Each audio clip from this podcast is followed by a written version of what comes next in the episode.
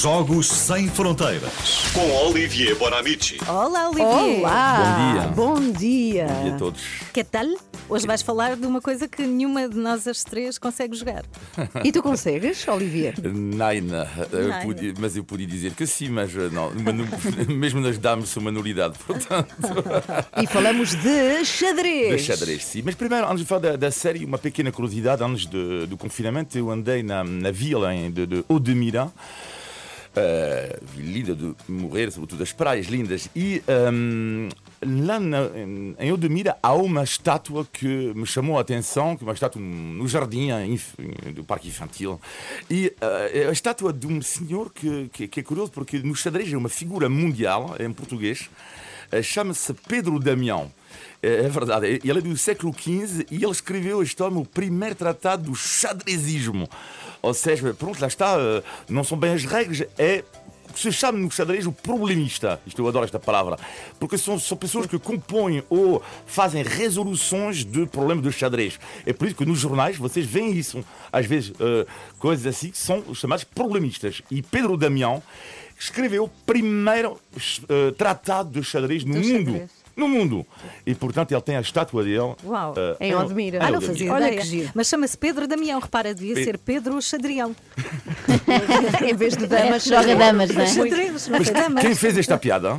Foi a Carla Rocha. Ah, foi a Carla Rocha. Boa piada. Foi uma boa piada. Foi ótima, foi ótimo. Foi ótimo, só que não, não tinha identificado a voz. Eh, então, Ai, ai. voltando à questão da série, eh, o Gambito de Dama, minissérie, eh, como disseste, Carla, há pouco, sete episódios, a história de uma rapariga, nos anos 60, prodígio de xadrez, de órfã, até as suas partidas de xadrez com os grandes mestres. Bom, é uma série magnífica que eu aconselho a toda a gente, bem filmada, filme, a fotografia excepcional, etc. Mas, eh, mas vamos falar mais da questão da vertente do, do jogo, do desporto, que é o xadrez. Primeiro dizer que por causa desta série é uma loucura a nível mundial.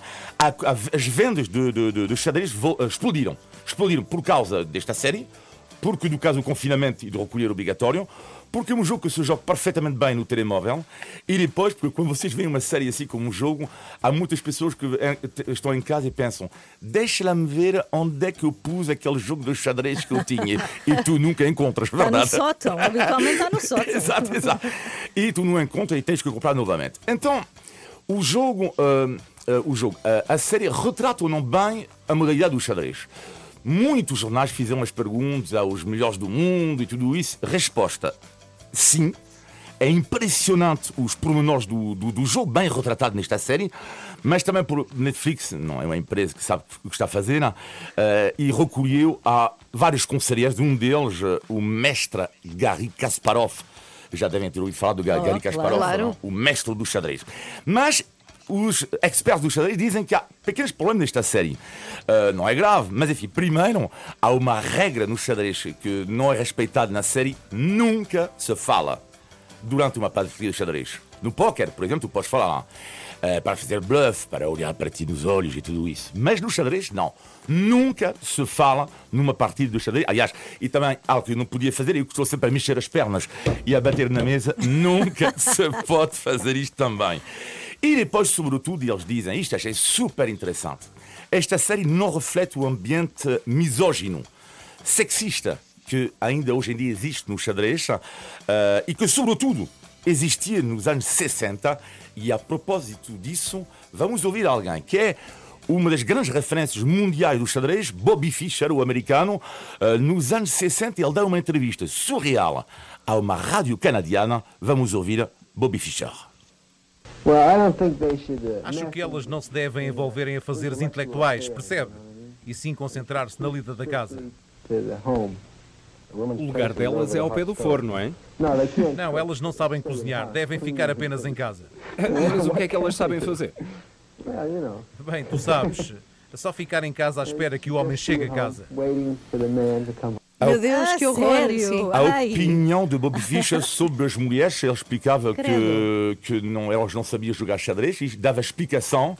Uh, portanto, uh, o lugar dele é à espera dos homens e acho muito bem. Não, não, não, não, sabia. não, claro. Era demasiado fácil, isto era demasiado fácil dizer isto. Ah, fazer um comentário machista sobre o machismo. E o que Bobby Fischer, talvez, ele deve saber, imagino, porque é um dos grandes. Ele já morreu, entretanto, mas o que é curioso em relação ao xadrez é que é um desporto ainda masculino, sobretudo, mas há uma grande mudança quando o xadrez chega na Europa por causa de uma mulher, porque quando o jogo chega na Europa no século XV, havia um peão, lá está o peão da dama, estamos a falar do- da série Gambit de Dama, e o peão de, de, de dama, eh, na altura, só podia deslocar-se eh, de uma casa na diagonal. De uma casa na diagonal. E chegou a Isabela Católica, a rainha da Castilha, e que diz: o quê? A dama só uma casa na diagonal? Não. A dama pode deslocar-se em qualquer direção. E por isso, hoje em dia, no jogo do xadrez, a dama é superior ao rei. Olha, Olha, olha, muito rápido. A melhor jogadora portuguesa de xadrez em Portugal chama-se Margarida Gonçalves. Olha, Palmas a à. Margarida, Palmas. a nossa grande a no xadrez. melhor música, a sua música preferida. Renascença, a par com o mundo, impar na música.